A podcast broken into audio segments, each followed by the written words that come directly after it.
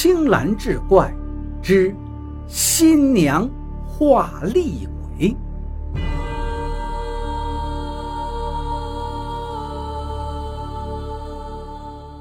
我的老家在山西的一个偏远乡村，我自幼和爷爷、小叔相依为命。爷爷是村里的仵作，靠帮助村民们料理白事为生。仵作是本地方言，与偏南边的端公往北边一点的先生寓意相差不多。那年我十岁，小叔将近奔三的年纪。却还没个家室，爷爷火急火燎的去外村买来一个叫柳烟的姑娘给小叔当媳妇儿。这柳烟虽然生得好看，但却是个傻子，因此小叔很是不高兴，对他也是漠不关心、不闻不问。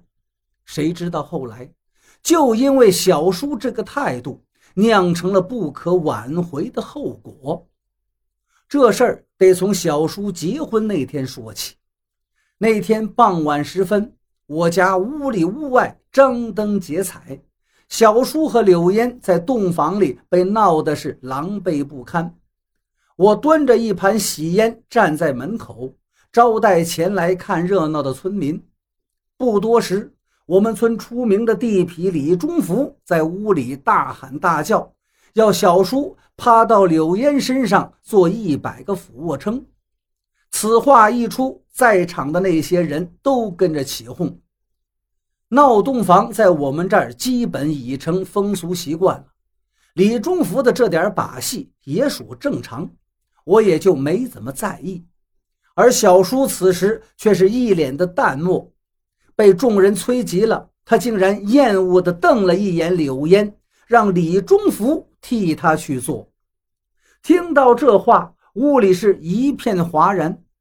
再看李忠福一脸猥琐的奸笑，我隐约觉得不安了，转身就跑去找爷爷。可是刚跑几步，我又想起来，爷爷中午的时候已经喝得烂醉了，此时应该还没有醒酒。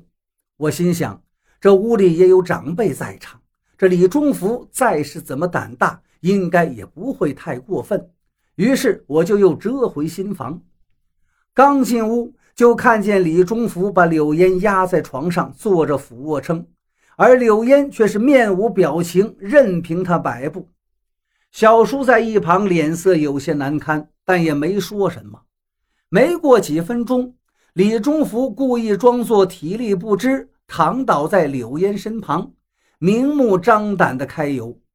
我那个时候虽然年仅十岁，但有些事情已经懂得了。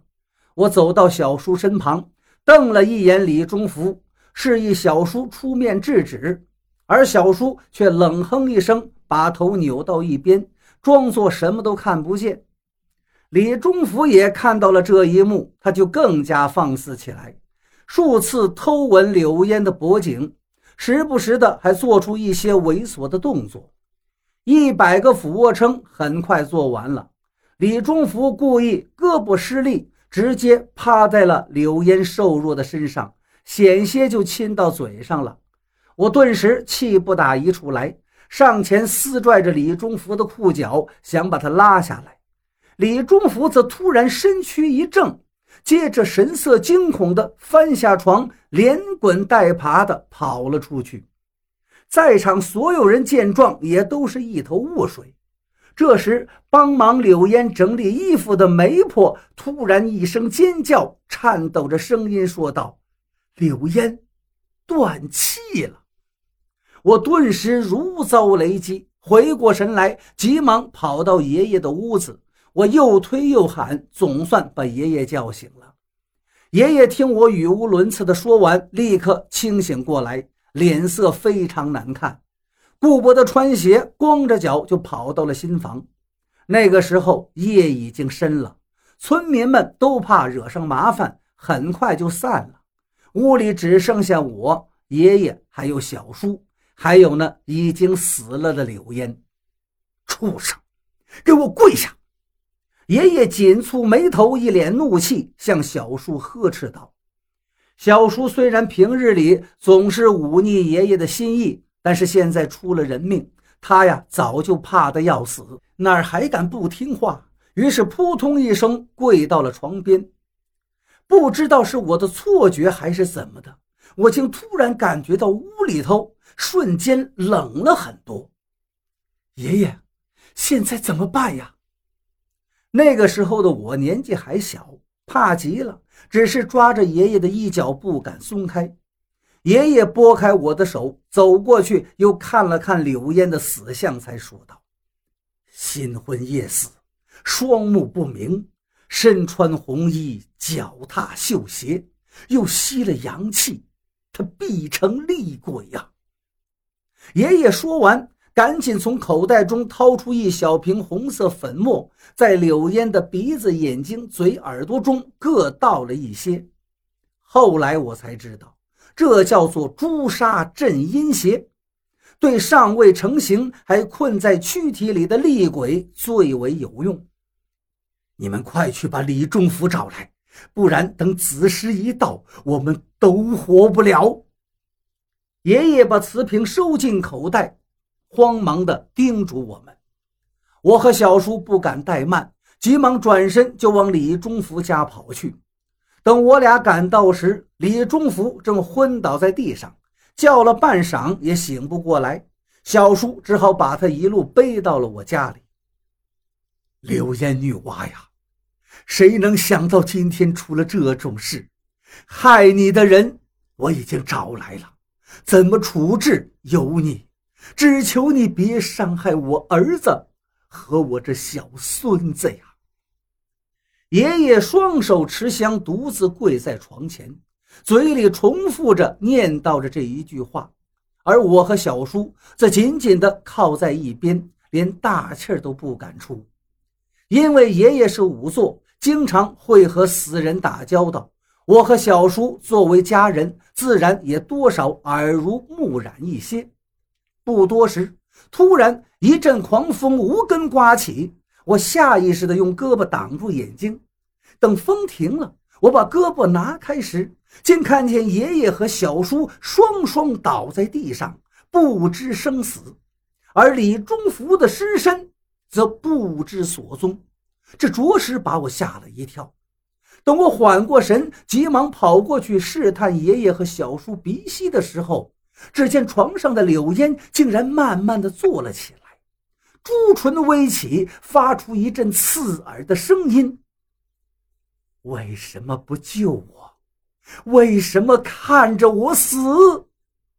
我吓得啊的一声惨叫，却一下子睁开眼，看见爷爷跟小叔正站在我身边，脸上都是关切与焦急。爷爷，小叔。你们没事啊，真是太好了！我毕竟还太小，猛地扑进爷爷怀里就哭了起来。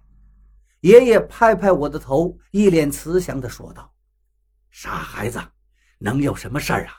刚才屋里突然起了一阵风，等我们睁开眼，就看见你躺到地上不省人事了。刚才到底是怎么了？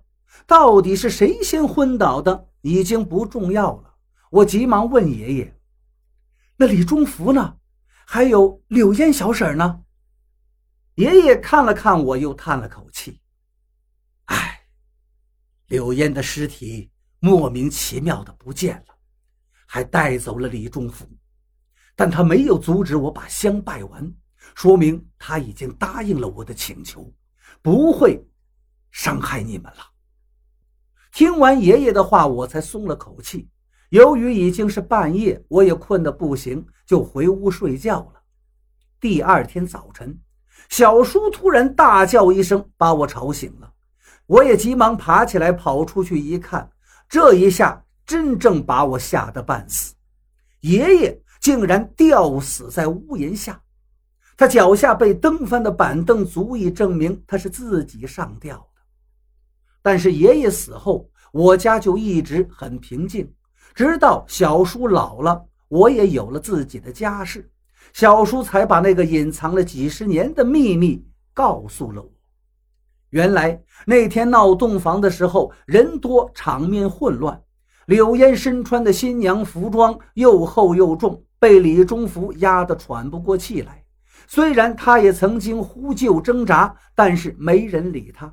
当时谁会在乎一个傻子的感受呢？最后竟然是窒息而死了。爷爷当时用香拜柳烟的时候，只是求柳烟放过小叔和我，而没有提他自己，因为他身为仵作，他很清楚，如果我家不死一个人，柳烟的怨气不会消除，所以他就用自己的死换来了我和小叔的平安。